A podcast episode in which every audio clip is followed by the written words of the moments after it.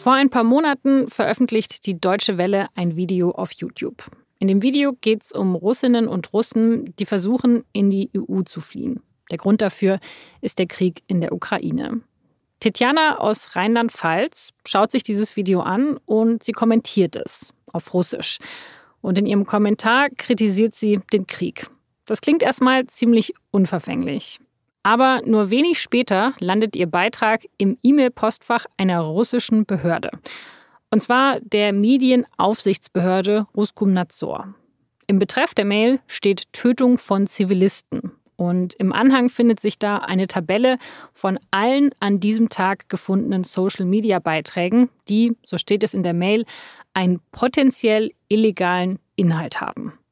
Ein einfacher Kommentar auf YouTube führt also dazu, dass man im Visier der russischen Behörden landet. Und das ist nur ein Beispiel, das zeigt, wie der russische Zensurapparat genau funktioniert. Die Mail ist ein Teil von mehr als zwei Millionen interner Dokumente, die aus der Behörde geleakt wurden. Die Süddeutsche Zeitung hat die Daten gemeinsam mit anderen Medien durchsucht. Sie zeigen, dass der Staat alles, was seine Bürgerinnen und Bürger im Internet verbreiten, überwacht und auch löscht. Meine Kollegin Marie-Louise Timke leitet bei der SZ den Bereich Datenjournalismus und sie hat gemeinsam mit ihrem Team in den Daten recherchiert. Mit ihr habe ich über das Leak gesprochen und auch darüber, wie die Behörde daran arbeitet, in Zukunft noch besser und genauer das Internet zu überwachen. Und genau darum geht es heute bei Das Thema. Ich bin Laura Terberl und ich freue mich, dass Sie zuhören.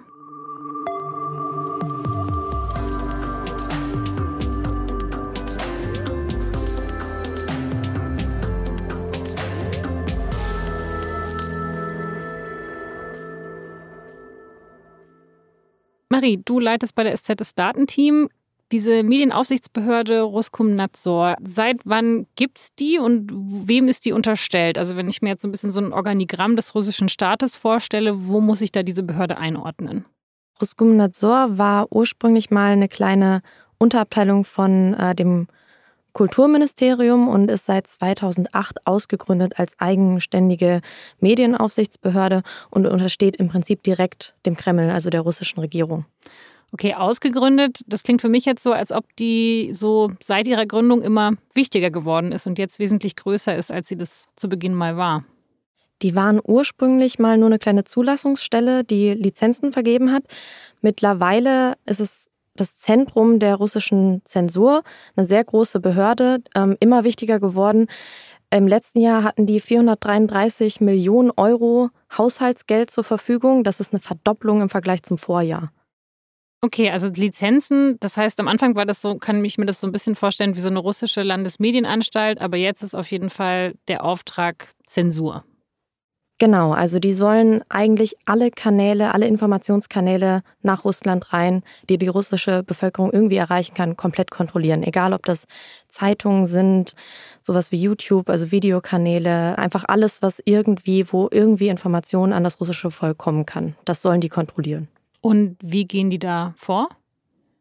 Also die Zeitungen aus Russland, die haben sie im Prinzip direkt im Griff, weil sie die Lizenzvergabe immer noch verantworten.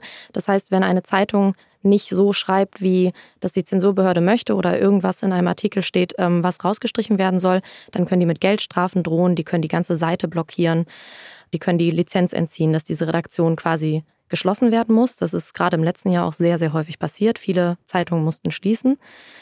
Den Internetverkehr versuchen sie vor allen Dingen über die ähm, russischen Knotenpunkte zu kontrollieren. Also alle russischen Internetanbieter äh, müssen eine Software installieren von Roskomnadzor, wodurch das Internet ein bisschen langsamer wird und Roskomnadzor aber einfach Zugriff hat auf alles, was da durchläuft, durch diese Internetpunkte.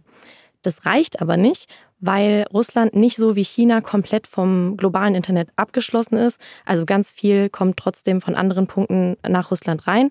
Das können sie so nicht kontrollieren und deswegen versuchen sie aktiv das Internet zu durchsuchen nach Inhalten, die verboten sind, die in Russland nicht gezeigt und gelesen werden dürfen und versuchen diese dann zu sperren, zu zensieren, zu blockieren, äh, ganze Webseiten irgendwie den Zugang quasi zu versperren.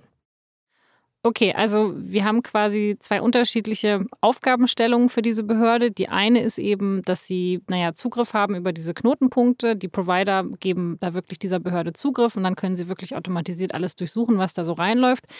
Aber es ist immer noch möglich, ähm, in Russland andere Seiten aufzurufen, an diesen Knotenpunkten vorbei. Und deswegen müssen sie da natürlich auch durchsuchen und gucken, was da so da ist. Das heißt, diese Behörde durchsucht nicht nur russische Seiten, sondern eigentlich das ganze Internet. Das ist ein, ein großes Problem, das Russland bei der Zensur hat. China hat ja wirklich ein chinesisches Internet und nichts kommt an dieser Great Firewall vorbei. Also man hat einfach ein chinesisches Internet, was China komplett unter Kontrolle hat. Russland ist verbunden mit dem globalen Netz. Die können zwar versuchen, die russischen Internetanbieter und alles, was darüber läuft, zu kontrollieren, aber wenn sie zensieren wollen, was das russische Volk an Informationen erreicht, dann müssen sie eigentlich das globale Internet versuchen zu zensieren. Und genau das versuchen sie auch. Okay, also jetzt kommen mir diese, ja, diese paar hundert Millionen Budget gar nicht mehr so viel vor, ehrlich gesagt, weil das scheint eine ziemlich unmögliche Aufgabe zu sein. Ja, das stimmt. Wir haben äh, ein internes Dokument gefunden in diesem Datenleak, wo quasi Vorgesetzte ihren Mitarbeitenden sagen, ähm, wir haben noch so viele Probleme bei diesen, bei dem Zensieren, wir, wir kommen da an bestimmten Punkten nicht voran. Seid doch mal kreativ, denkt euch doch mal was aus. Und da haben die äh, Mitarbeitenden zurückgeschrieben, wir lieben es, kreativ zu sein, aber wir haben weder Hände noch Finger dafür, gerade weil wir haben ultra viel zu tun.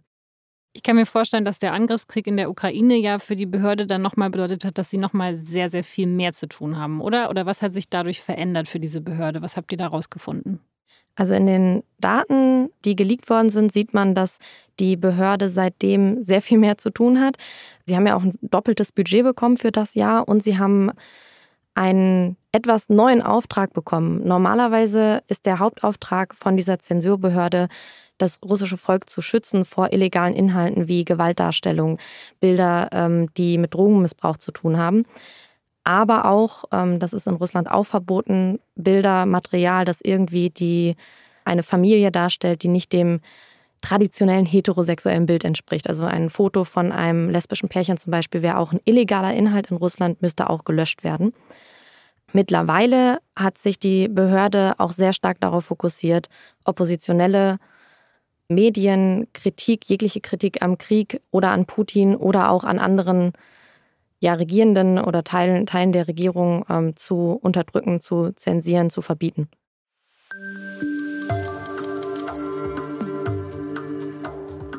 Dafür arbeitet Ruskomnadzor auch mit Dienstleistern zusammen. Zum Beispiel mit der russischen Firma Brand Analytics. Diese Firma bietet Lösungen für die Analyse von Social-Media-Plattformen an. Das klingt ja erstmal recht harmlos. Im Fall der Behörde läuft die Zusammenarbeit offenbar folgendermaßen ab. Ruskomnadzor informiert Brand Analytics, welche Begriffe kritisch sind. Also nach denen soll gesucht werden. Zum Beispiel, wenn die Wörter Terrorist und Russland in einem Text vorkommen. Und Brand Analytics setzt dann eine Software ein, die ganz gezielt Plattformen wie YouTube, Facebook und auch die russischen Social-Media-Alternativen nach diesen Begriffen durchsucht. Die Software kann dabei sogar bewerten, ob die Beiträge eher negativ oder neutral gehalten sind. Und dann schickt Brand Analytics jeden Tag Mails an Ruskomnadzor, in der wirklich alle kritischen Social-Media-Inhalte aufgeführt sind. Auf Russisch, aber auch auf Ukrainisch zum Beispiel. Aber diese Liste, die müssen dann Mitarbeiter von Ruskomnadzor händisch durchgehen und die Posts alle überprüfen und dann eben Löschanfragen stellen oder die Seiten blockieren. Das heißt, es wird zwar schon eine Software eingesetzt, auch künstliche Intelligenz, aber am Ende passiert dann doch noch ziemlich viel manuell. Und der letzte Schritt in dieser Kette, der ist für die Mitarbeiter der Behörde natürlich viel einfacher, wenn die Posts auf einer originär russischen Plattform sind. Da werden die Posts viel schneller und eher gelöscht. Und deshalb versucht Russland auch immer stärker eigene Social-Media-Plattformen aufzubauen, weil sie die eben auch einfacher kontrollieren können.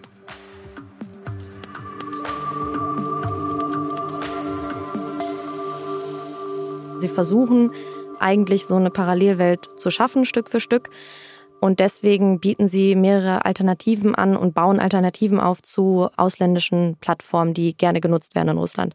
Es gibt zum Beispiel ein, eine russische Version, eine Alternative für Google. Es gibt eine russische Alternative für YouTube. Für Telegram wollen sie jetzt versuchen, ICQ wieder zu beleben, damit sie eine Alternative haben. Und äh, sie haben auch für Facebook und Twitter und so weiter wirklich alternative Seiten aufgebaut und versuchen sogar InfluencerInnen dahin rüber zu kriegen, indem sie denen Geld bieten, ähm, in der Hoffnung, dass ähm, die Russen und Russinnen von selbst einfach weggehen von diesen ausländischen Plattformen. Denn bei den selbst aufgebauten Plattformen haben sie dann wieder die volle Kontrolle. Also wenn sie da einen Inhalt sehen, der äh, verboten ist und sie dann sagen, okay, löscht das, dann wird es sofort gelöscht. Probleme haben sie, massive Probleme mit allen Dingen, die nicht direkt unter ihrer Kontrolle stehen, zum Beispiel YouTube, zum Beispiel Facebook, weil sie da darauf angewiesen sind, dass diese Plattformen auf ihre Löschanfragen reagieren, also dass sie kooperieren. Also das heißt, ähm, manchmal haben die Behörden dann direkt Zugriff auf die Plattform, können dann die Inhalte selber löschen oder sie sagen eben den Plattformen, hey, wir wollen, dass ihr die Kommentare oder Posts doch bitte löscht. Genau, und da versuchen sie auch Druck aufzubauen auf die ausländischen Behörden, zum Beispiel ähm, haben die Google schon mehrfach verklagt. Ähm, sie haben eine Mitarbeiterin von Google, die in Russland gearbeitet hat, äh, richtig bedrängt mit ähm, Personal vom Inlandsgeheimdienst. Also da standen quasi PolizistInnen vor ihrer Tür. Die ist dann nach in, in ein Hotel geflohen quasi und wurde dann auch da entdeckt und wurde da auch weiter bedrängt. Also die versuchen wirklich Druck aufzubauen mit Geldstrafen, mit Anzeigen, auch mit persönlicher Präsenz, damit die Plattformen reagieren. Kannst du mal ein paar konkrete Beispiele nennen, wo dann diese Behörde sagt, das müsst ihr jetzt löschen? Genau, also wir haben ähm, in den Dokumenten mehrere von diesen Anfragen gefunden, beziehungsweise äh, Listen von Posts und auch Berichte, wo sie darüber, äh, wo quasi Mitarbeiter vorgestellt haben, welche Posts alle erfolgreich gelöscht worden sind und welche nicht gelöscht wurden. Und es gibt zum Beispiel ein Video von der Deutschen Welle auf YouTube, wo es darum geht, wie Russinnen und Russen jetzt aus Russland fliehen wollen in die EU und dieser ganze Kanal soll gelöscht werden. Und ähm, in einem Report haben wir gesehen, dass die Mitarbeitenden ja sehr unzufrieden festgestellt haben, dieser Kanal ist immer noch da. YouTube weigert sich, den zu löschen. Und am Ende des Berichts steht dann, ähm, wir schlagen vor, dass wir die Geschwindigkeit dieser Seite von YouTube äh, in Russland erstmal drosseln, verlangsamen, in der Hoffnung, dass ähm, erstens YouTube dann spurt und zweitens Russinnen und Russen einfach keine Lust mehr haben, auf YouTube Videos sich anzugucken, weil die zu langsam sind. Ah, okay. Das heißt, wenn die Plattform dann nicht mitmacht, hat man zumindest noch das Mittel, dass man sagt, okay, dann ist es wenigstens langsamer. Genau. Ja. Sie hm. könnten es auch komplett blockieren. LinkedIn ist zum Beispiel komplett geblockt ähm, in Russland, da kommt man nicht drauf. Aber das wollen sie bei YouTube nicht machen, weil die Alternativen, die sie aufgebaut haben, russische YouTube-Alternativen, die sind nicht so beliebt, die funktionieren nicht so gut und YouTube ist auch für den Kreml sehr wichtig für die eigene Propaganda. Deswegen haben sie hm. da so ein bisschen, sind sie im, im Zwiespalt mit sich, wie sie mit YouTube umgehen sollen. Hm. Kannst du noch ein weiteres Beispiel nennen? Eine Plattform, mit der ähm, Roskomnadzor auch sehr große Probleme hat, ist Telegram. Telegram ist auch sehr wichtig für Russinnen und Russen. Ähm, deswegen will der Kreml diese Plattform nicht komplett sperren. Aber auf Telegram äh, wird auch ganz viel, gibt es ganz viele Gruppen, auf denen sich ausgetauscht wird, vor allen Dingen was den Ukraine-Krieg angeht. Ähm, es gibt zum Beispiel eine Gruppe, wo Fotos auch gepostet werden und man sich erinnert an äh, gefallene Soldaten und Soldatinnen russische. Und diese Seite sollte gelöscht werden. Und da hat Telegram nicht darauf reagiert. Überhaupt reagiert Telegram auf diese ganzen Anfragen nicht, was Ruskomnadzor laut den E-Mails, die wir so gelesen haben, extrem frustriert. Was haben die überhaupt für ein Argument dafür, dass Google das dann löschen sollte? Also was sagen die, warum sollte das gelöscht werden? Tatsächlich gibt es in Russland relativ strenge Gesetze und die sagen es, dass das gegen ihre Gesetze verstößt. Die haben jetzt äh, im letzten Jahr noch einige neue Gesetze hinzugefügt. Ähm, unter anderem gibt es ein Gesetz gegen die Verbreitung von Falschinformationen, was natürlich sehr schön ausgelegt mhm. werden kann, weil alles, was nicht dem Narrativ des Kreml entspricht, ist natürlich Fake News. Und deswegen ist das alles illegal und ja, eben genauso wie, ähm, wie YouTube oder Twitter in Deutschland Inhalte löschen müssen, ähm, wo es um Gewaltverherrlichung geht. Das ist ja auch illegal, das muss auch gelöscht werden. Und genauso mit dem gleichen Argument versucht Russland eben Kritik zu tilgen. Also klar, in Russland gibt es dieses Gesetz, auf das man sich berufen kann, aber sie wollen ja schon, dass das Video überall gelöscht wird, also komplett aus dem Internet verschwindet. Genau, Russland versucht im Prinzip das globale Internet so zu zensieren, dass da keine Kritik mehr an Putin zu sehen ist. Ähm, das wollen sie wirklich im globalen Internet im Prinzip einfach beseitigen. Gibt es dann auch Fälle, wo diese Strategie dann, naja, auch mal funktioniert hat? Es gibt Plattformen, die relativ gut kooperieren. TikTok hat zum Beispiel ein Feature verboten, ähm, wo man live gehen kann auf TikTok, ähm, weil es einfach schwer ist, Live-Aufnahmen äh, zu kontrollieren. Und das haben sie tatsächlich auch auf Druck von äh, Roskomnadzor abgestellt in Russland, dieses Feature. Und YouTube löscht tatsächlich schon auch einiges. Also die reagieren schon auch auf Anfragen, aber nicht auf alle. Ach krass, und, und was löscht dann YouTube zum Beispiel? Es gibt einige Kommentare, die ich in den Listen gefunden habe, ähm, die von Ruskomnadzor sehr wahrscheinlich dann ähm, auch angefragt worden sind, dass sie gelöscht werden sollen. Und die finde ich tatsächlich auch nicht mehr. Es kann natürlich sein, dass der Account selber, also die Person, die das gepostet hat, es selber gelöscht hat. Also es sieht so aus, als ob YouTube die Kommentare nur dann löscht, wenn sie nicht nur Rusgomnadzor nicht gefallen, sondern auch gegen die ganz normalen YouTube-Community-Regeln verstoßen. Also zum Beispiel gewaltverherrlichend sind. Es gab ja auch den Fall von Tetjana, die auch in eurer Recherche vorkommt. Du hast auch mit ihr gesprochen. Ähm, sie hat ja unter einem Video kommentiert und dieser Kommentar den habt ihr gefunden in der Kommunikation von dieser Behörde. Was, was passiert denn da genau? Also muss sie dann auch irgendwie befürchten, dass was mit ihr passiert oder ist sie einfach nur jetzt in diesen Daten? Ja, das hat mich auch total gewundert, als wir das gefunden ähm, hatten in der Liste, weil wir sind bis zu dem Zeitpunkt davon ausgegangen, dass äh, Ruskomnadzor vor allen Dingen kontrolliert, was Russinnen und Russen kommentieren oder posten. Sie hat ja aus Deutschland gepostet. Sie ist Ukrainerin, lebt aber schon sehr lange in Deutschland, ist mit einem Deutschen verheiratet. Und ihr Vergehen war quasi, dass sie auf Russisch geschrieben hat und dass sie den Krieg kritisiert hat und von ähm, zivilen Opfern in der Ukraine gesprochen hat. Also das sind die Begriffe ähm, und die Voraussetzungen, die es braucht, um in dieser Liste zu landen. Und in der Liste steht auch, ihr Post ist besonders aggressiv und da steht auch, dass er aus Deutschland gepostet worden ist. Das wäre also eine Möglichkeit, eigentlich zu sagen, okay, damit befassen wir uns nicht, weil es geht nicht um Russinnen und Russen. Aber nein, sie wollen anscheinend tatsächlich auch Leute zensieren, die aus Deutschland etwas schreiben. Solange sie es auf einer bestimmten Sprache machen, ist es etwas, was Ruskomnadzor nicht haben möchte. Im ersten Moment stellen die dann wirklich nur diesen, diesen Löschantrag an YouTube und hoffen eben, ähm, dass er gelöscht wird. Sie achten auch darauf, ob er gelöscht wird. Also wir haben Reports gefunden, ähm, wo sie dann zusammenfassen, wie viel von diesen Löschanfragen tatsächlich umgesetzt worden sind und wie viele nicht. Wenn eine Person negativ auffällt in diesen Reports, auch regionale Unruhestifter, die äh, immer wieder zu Protesten zum Beispiel aufrufen, dann gibt die Behörde diese Namen auch weiter an das Justizministerium und die schauen nach, ob das vielleicht ein ausländischer Agent werden könnte also Tetjana muss jetzt wahrscheinlich nichts befürchten, aber es ist natürlich nicht so ein schönes Gefühl, wenn man weiß, okay, der Name ist jetzt schon mal aufgeploppt und man steht da auf irgendeiner Liste.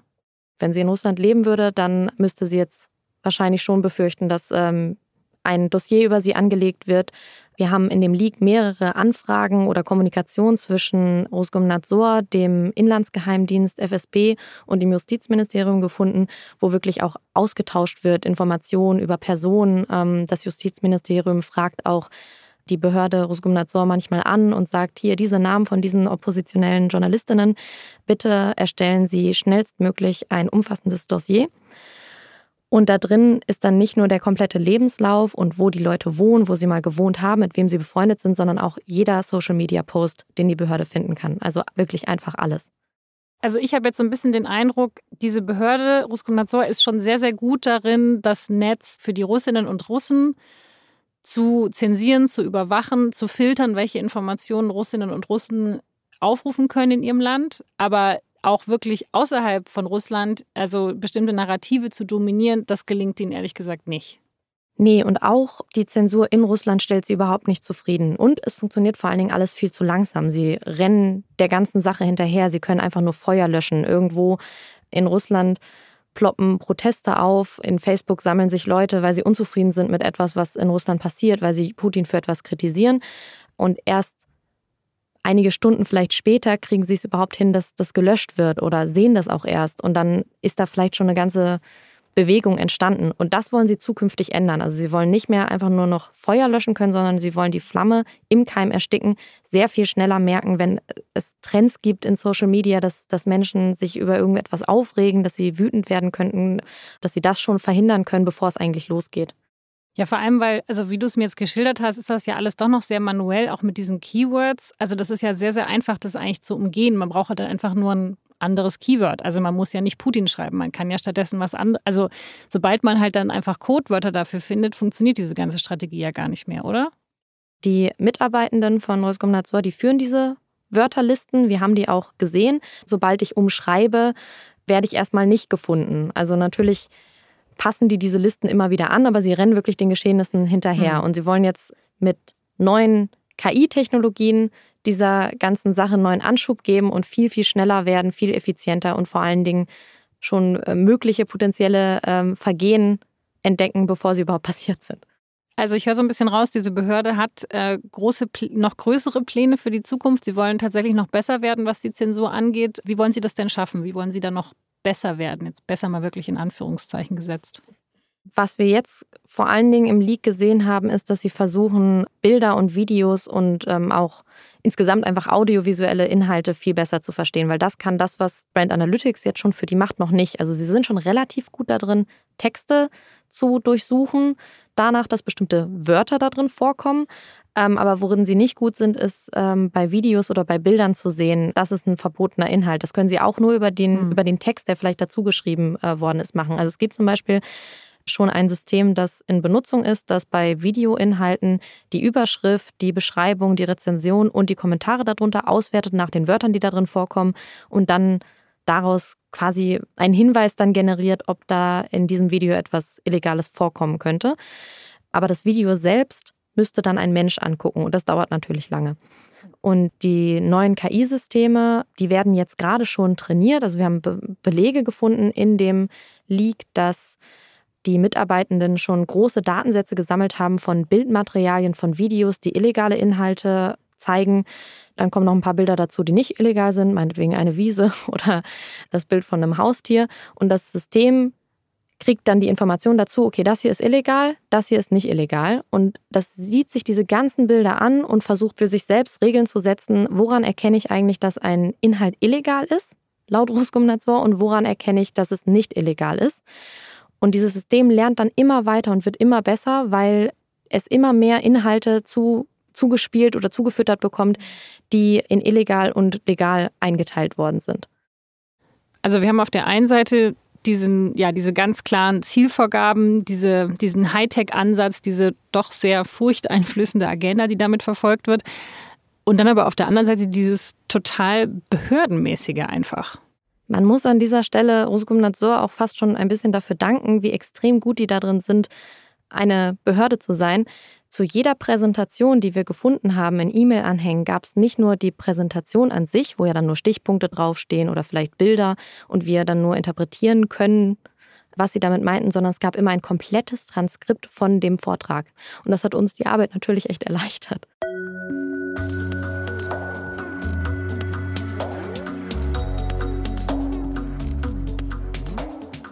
Geleakt wurden all diese Dokumente von den Belarusian Cyber Partisans. Das ist eine Gruppe, die sich 2020 gegründet hat als Teil der belarussischen Oppositionsbewegung. Die Gruppe bezeichnet sich selber als Hacktivists, also als hackende Aktivistinnen und Aktivisten, die ihre Fähigkeiten einsetzen wollen, um bestimmten Regierungen zu schaden. Und das war eben auch das Ziel, weshalb sie sich im letzten Jahr in die Systeme von Roskomnadzor eingehackt haben. Sie haben wirklich mehrere Monate lang in internen Dokumenten der Behörde mitgelesen und sehr, sehr viele Dokumente heruntergeladen. Als sie damit am 18. November dann fertig waren, haben sie das Leak auf Twitter verkündet und dann sogar noch ein paar Stunden lang mitgelesen, wie die Mitarbeitenden der Behörde in absolute Panik verfallen sind. Sehr viel mehr als das, was die Gruppe in Social Media über sich preisgibt, weiß man allerdings gar nicht.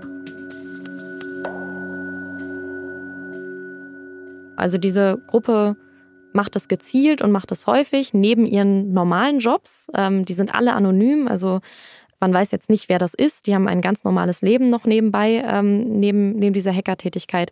Und ja, wenn sie dann nach Hause kommen, versuchen sie quasi sich in Behörden reinzuhacken. Und sie sind auch nicht die einzige Gruppe, die das machen. Es gibt sehr, sehr viele solcher Hackergruppen, die versuchen, aktiv, ja, zum Beispiel ein Regime, äh, einem Regime zu schaden.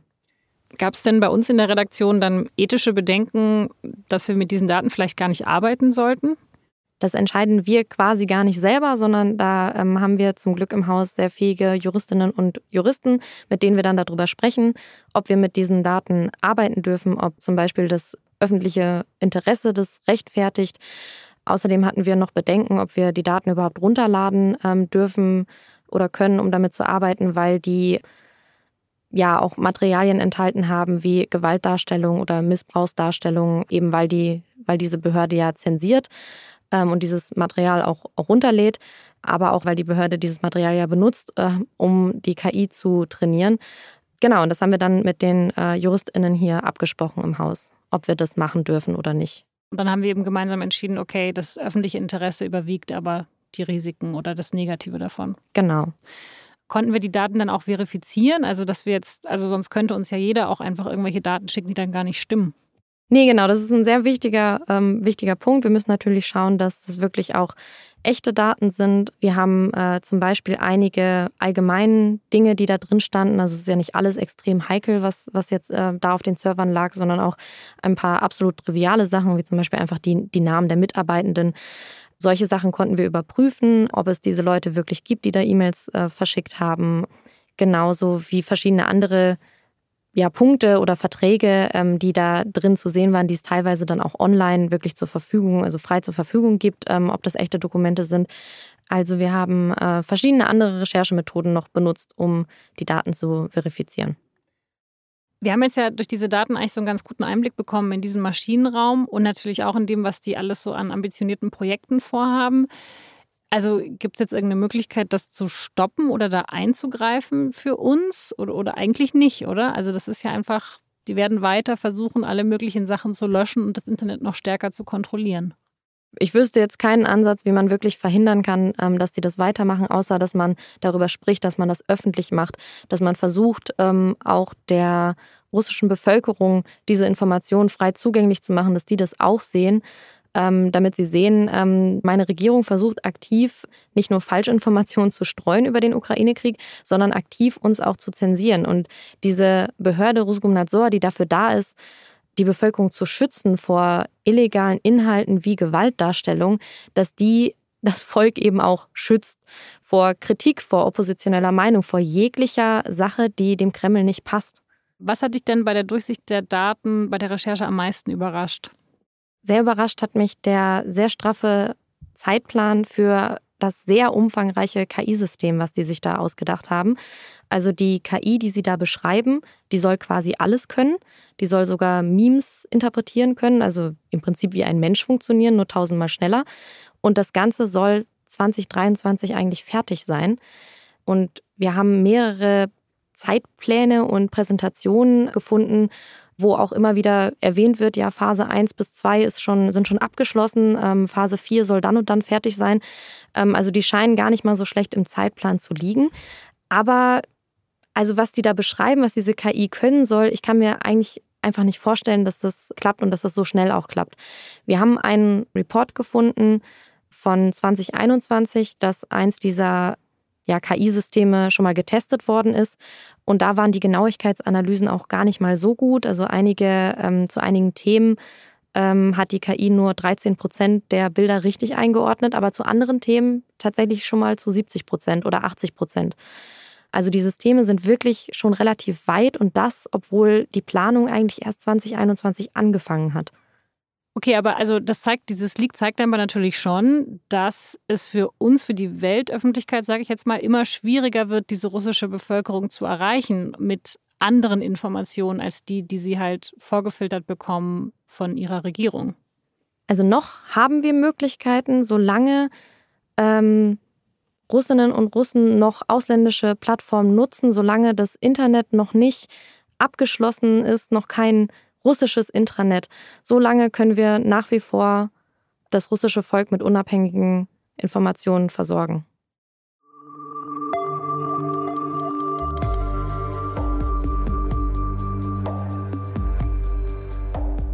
Das war das Thema mit Marie-Louise Timke. Die ganze Recherche, die habe ich Ihnen in den Shownotes verlinkt. Sie finden die Texte aber auch direkt auf sz.de. Dieser Podcast wurde produziert von Caroline Lenk. Die nächste Folge, die erscheint dann wieder in zwei Wochen. Wir freuen uns immer über Feedback, am besten einfach an podcast.sz.de schreiben. Oder Sie schreiben uns eine Bewertung auf Apple Podcasts. Vielen Dank fürs Zuhören und bis bald.